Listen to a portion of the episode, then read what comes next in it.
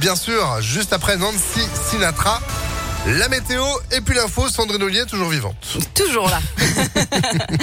Allez, à la une de l'actualité, on est à terre et en colère. C'est la réaction de la lyonnaise Blandine Brière, la sœur de Benjamin Brière, condamnée hier à 8 ans et 8 mois de prison pour espionnage et propagande contre le régime en Iran.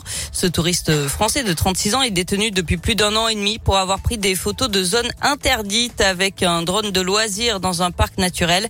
Il est en grève de la faim depuis un mois et sa famille est révoltée. On est complètement à terre euh, parce que c'est complètement euh, absurde ce qui se passe et, on est dans une injustice totale et c'est quelque chose qui, est insupportable pour nous.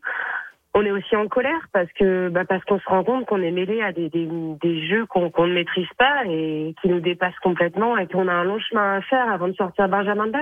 C'est clair et c'est lisible. Benjamin sert de, de moyen de pression euh, entre la France et l'Iran le gouvernement français a jugé hier inacceptable la décision de la justice iranienne. Benjamin Brière va faire appel. Une, pétition de soutien rassemble plus de 53 000 signatures.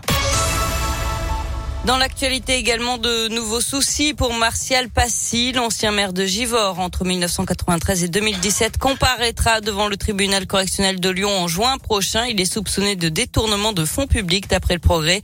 Il se serait fait rembourser des achats sans lien avec ses fonctions entre 2013 et 2016, des frais de soins de beauté, des parfums, des articles de sport, des vêtements, des jouets.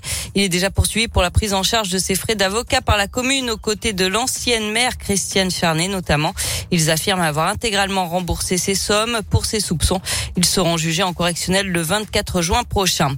Un militant du RN visé par des tirs, ça s'est passé lundi soir à Saint-Priest, deux tirs de carabine à plomb euh, qui ont visé Enzo Dubois. D'après le Dauphiné libéré, le jeune homme avait déjà reçu plusieurs menaces de mort chez lui à Bourgoin-Jallieu.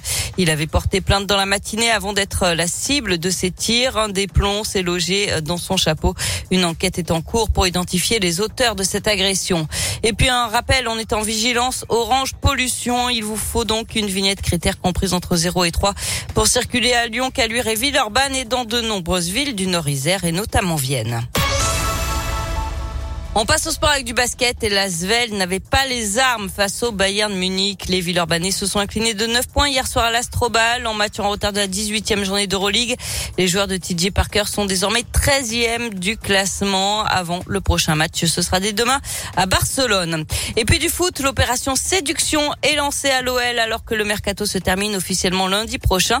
Un supporter lyonnais a lancé un appel désespéré à Jérôme Boiting sur les réseaux sociaux, celui de faire venir Robert Lewandowski, l'attaquant star du Bayern Munich. Euh, le défenseur lyonnais lui a même répondu. Il s'est engagé à appeler le Polonais si son message était retweeté 100 000 fois. Pour l'instant, on en est à 27 000. Pas sûr tout de même que cela suffise à convaincre le joueur et son club de conclure l'affaire. Pas sûr non plus que l'OL en ait véritablement les moyens. Bon, il teste, oui, aussi. Merci, Céline. L'actu continue sur ImpactFM.fr. Vous êtes de retour à midi À tout à l'heure. Allez, à tout à l'heure. C'est la météo sur Impact 11h04.